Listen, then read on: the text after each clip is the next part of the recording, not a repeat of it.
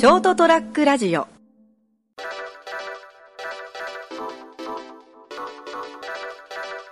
えー、成田デリリウム10月29日、10月最後です。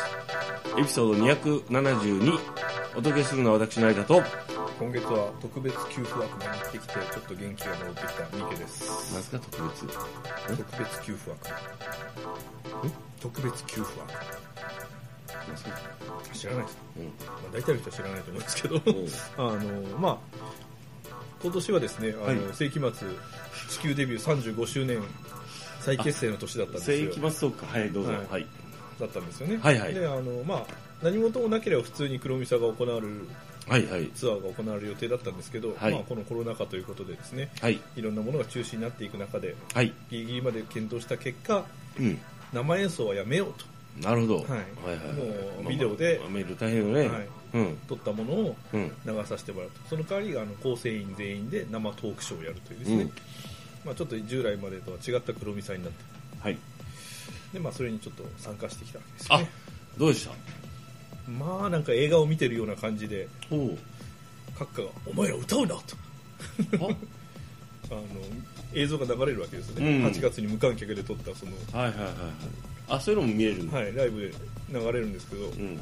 まあ、それに対してその全員マスク着用でうん。あの鼻歌もうーんうーんってやるのはいいけど、うん歌うなと 飛沫が飛ぶから、今、コロナだぞ。えー立ち上がるな歌うなとはいはいはいは 喋るなと、い。うん。いう中でですねやったんでなんかあの、思いやりに溢れてるの。えーライブビデオを見てるような感じでしたね ああ、でも楽しそうですね。そうですねえどこであったんですか？えー、と福岡サンパレスああ、結構ね、人数集まったんいやじゃないですか。それが全部あのいわゆる互い違いと一マス開けて、はい全席と後席は全部後列は互い違いになってるんで、すごい優しい思いやりだな。は、はい約半分ですねあ、でまあそういうまあことも状態だったんで、うんあのトークショーの最中に限ってはうん。写真撮影が許されるというですね構成。写真撮影、あ、画面？あいや違います。画面は一回下がるんですよその時点で。で実際いらっしゃるんですか？そうそうそう。生でいらっしゃるご臨席されるんだ。はい。ああ、ええでそこであ、の全員ソーシャルディスタンスを保ったまま、うん。トークショーをする。ええでそのトークショーの間だけは動画はダメだけどもうん。写真撮影に関してはいくらでも撮ってくださいと、なるほど。はい、いうやつだったんです。でその様子をまたネットでこう配信とかじゃなくて？はまたするかもしれないんですけれども、はい。最終的にツアーが終わるまでは、うん。あの写真を SNS に掲載することも、うん。内容をうん。掲載することも、うん。まあ、熊が禁止するということでですね。なるほど。まあそれだけまああれですよね。あの、そこなんとなく写真を撮らせてくれたよとか、うん。まあ、あのトークの内容大まかなそのトあーークの流れとかはいいけども細かいことはするなよと。はいはいあと曲目とかもやめてくれてですね、なるほはいど。だって他のこれから楽しみにしてる人たちが、ねとか。でどうしても書きたいという場合には以降ネタバレというか書いてスペースを空けて掲載してくれと、細かいの指示が。はいさすがだね。まあ、いろいろとこうあの全部悪魔が禁止する悪魔が禁止するという名のもとにですねいろいろ書かれててですね、うん。まあ、非常にあのちょっと従来とは違ってたんですけれども、あ、でも楽し、あの、ファンっていうか、しん、なんですか？信者ですね。はい。がこう、ちゃんと楽しめるように。はい。えー。であのまああのなぜかですね、はい。こう再結成というかあのけ解散以降全くこういろんな理由から諸事情から参加されないはい。エース清水長官のご尊栄もですねあの、はいホールにはちゃんと飾ってあってですねは愛が溢れてるなという感じですねなるほあまあいろいろあるんでしょうね。はい、そんなですね、あの、新型コロナウイルス以降、もうもはや SF ですよ。シャバーは。SF、うん。サイエンスフィクション。はい、スペースファンタジ藤子ー不二雄で言うと少し不思議。うんあの、だってさ、こんなシャバを想定して多分、こう、描いてる未来小説とか、その、表現ってなかったわけですよ。まああの言い方悪いですけど中途半端なんですよね。うん。例えばこれがもうバッタバッタ人が死ぬと、うん。感染したらもうほぼ8割9割死んじゃうとかなったらエボラ的なね。ものすごいこうあのうん。自粛になると思うんですよ。自粛っていうかもうそれこそ一歩も出ないとまあいう勢いで、まあ、あの、こう、おっしゃるようにそう、あの、うっすらと新たなこう感染症が、なんとなくこう疫病がね、え蔓延してるうん。世界じゃないですか。うっすら世界を覆ってるんですよ。で、こう、いや、しすぐ死ぬわけじゃないけどでもかかると面倒くさい、ええ。厄介。後遺症もある。でその苦しい。人によっては症例が違う。だからまだ判明してない対策がまあ、でウイルスもない。なく、うん。高齢者がかかるとその、まあ、危険な可能性が高いとかね、高齢者とかも疾患を持ってる人とか。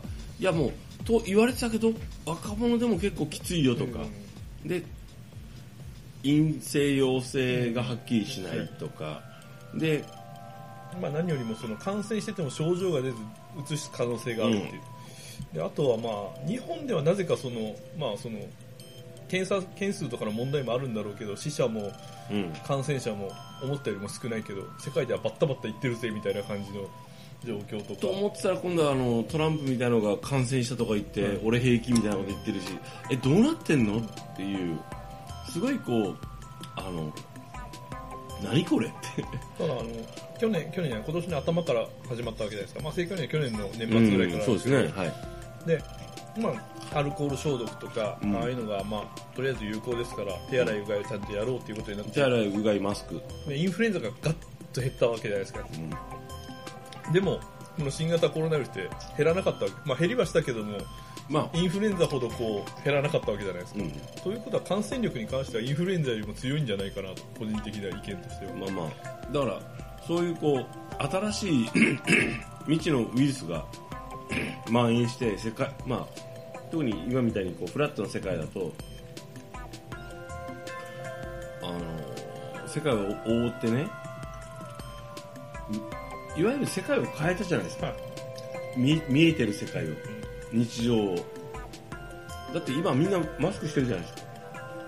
こんなしてなかったのにって。で日常を描く表現とかにも影響を与えたわけでしょ、でみんなの意識も変えたじゃないですか。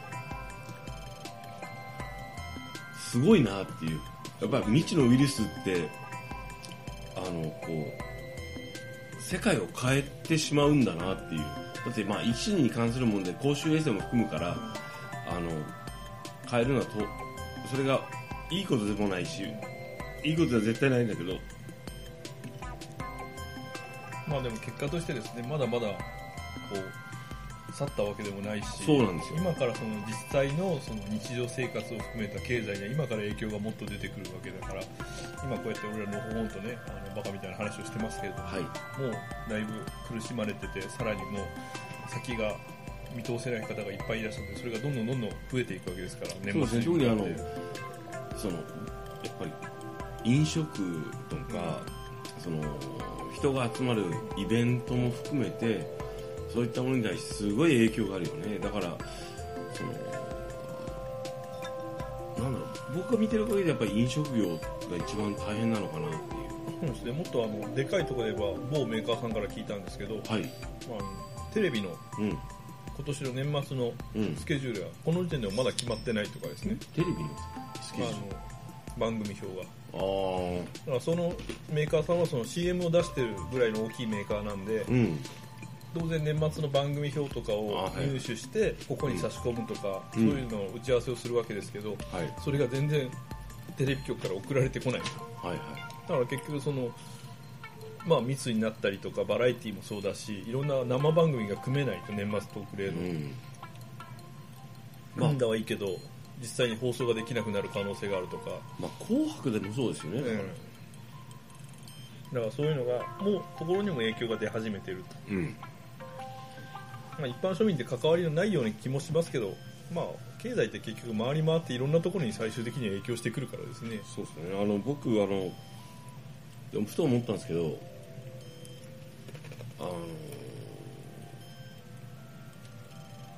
お金がなかなかった頃って言ってたけど今があるわけでもないんだけど、その外食僕何年何年ぐらいかな？5年10年ぐらい？外食もほとんどせず、そのなんかそのえっ、と外で飲みに行ったりとかお付き合いとかも含めてほとんどしなかった時期が10年ぐらいあるんですよね。それはこの金がないから、だからあれが今みんな世間になってるのかなと思って。まあ、まあちょっと違う可能性もありますけどね。いやでも本当にこうだから日本がどんどんこう金がなくなってるじゃないですか。はい。貧乏になってるじゃないですか、うん。日本って。まあ俺はずっと貧乏なんであのむしろこう今は割とそそれよりももうちょっとぐらい良くなったのかかなって個人的な話でね。だからいやでも俺はあれが当たり前だったなと思うけどなるほどあれが俺のあのクソ貧乏時代が世間一般になったらそれはまあまあみんな貧乏になるわなって。まあ、貧乏になるってそのお金がなくなるっていうのもあるんですけどお金がなくなるっていう生活水準が落としたくないって思うからやっぱり貧乏って感じちゃうんですよね。それを無理やり落とさないと回らなくなるから。まあ僕はずっと生活水準は落として暮らしてるんで。まだまだ。え？まだまだ。何が？まだまだ落とせないです。落としてないですよいや今は落としてないよ。むしろ今はちょっと上げちゃってちょっと失敗したなと思ってるよ。そうですね。うん。だからあの なんだろうね。あの確かにああい俺自分が思い返してみよ。うああいう風な生活水準になったら人を恨む人が多いだろうなってのは思うあのこれは俺が自分で自分を褒めるだけなんだけどそんな生活水準になっても人は恨まなかったなと思って。人を恨んだりとかでもまあまあまあでもまあそんその話はちょっとあれだな。でもとりあえずあの外食産業はきついね。まあそうですね。あの日中とかまあはもちろんなんですけどやっぱ夜そ特にそうですね、ええ。だからそのそあのー居酒屋さんとかも含めて、今までなんとかなってたのが一気にどうしようもなくなるんだろうなと思って。であの収束、まあ、おそらくしないだろうしうん。何らかの形でずっと影響が残るだろうからですね。そうですね。何かのきっかけでまたバッと広まったらすぐまたわーっとこう、まあ、日本人のいいとこでもあり悪いとこでもあるけどこう影響されてやっぱり夜飲み行くのはダメだとかですね。うん。なってもう経営する人たちもだんだんだんだんこう真綿で首を絞めるようにうん。1回目は乗り越えられたけど2回目はもうギリギリで3回目来たらアウトだみたいな状況がずっと続いてるわけですから。うん。いつ来るか怯えながら商売をするよりも違う方向に体力のあるうちにまあそうだっていう人もいねるだろうし、まあだって客がないと客が来ないとどうしようもないからね、で来るかもしれないと思って開ける以上は仕入れが必要なんで、うん、だからまあやっぱでもこんなにマスクしたりとかマスクって普通になったな。うんそうですね、まあ、それを喜んでる人たちもいるとは思いますけどね誰が来るんだか分かんないけどとりあえず俺裏若い女子たちはおそらくあの化粧しなくてよくなるんで。まあそれはそれでしやっぱこうマスクってなんだろう。僕はとりあえず今いろんなタイプのマスクを買ってますけどとりあえずみ耳が痛い。そうですね、耳が痛いのが嫌だ。あのパフォーマンスとしてのマスクだったらですねちょっと大きいブカブカのをしとくと耳痛くならないんですけど効果なんもないですから。それじゃあのこの耳に引っ掛けるところが重要です。うん。なんかもう100もう俺10パターンぐらい買ったわ。まあいいですけど。まあそういうわけで、えー、成田屋デリウム10月29日エピソード272まあもはや SF だなと。サイエンスフィクション。の世界が目の前にあるって不思議だなっていうお話を森下さん三池さんとさせていただきました。じゃあこの後ねシャバがどうなってるかよくわかんないですけど皆様どうぞ生き延びてください。おやすみなさい。おやすみなさい。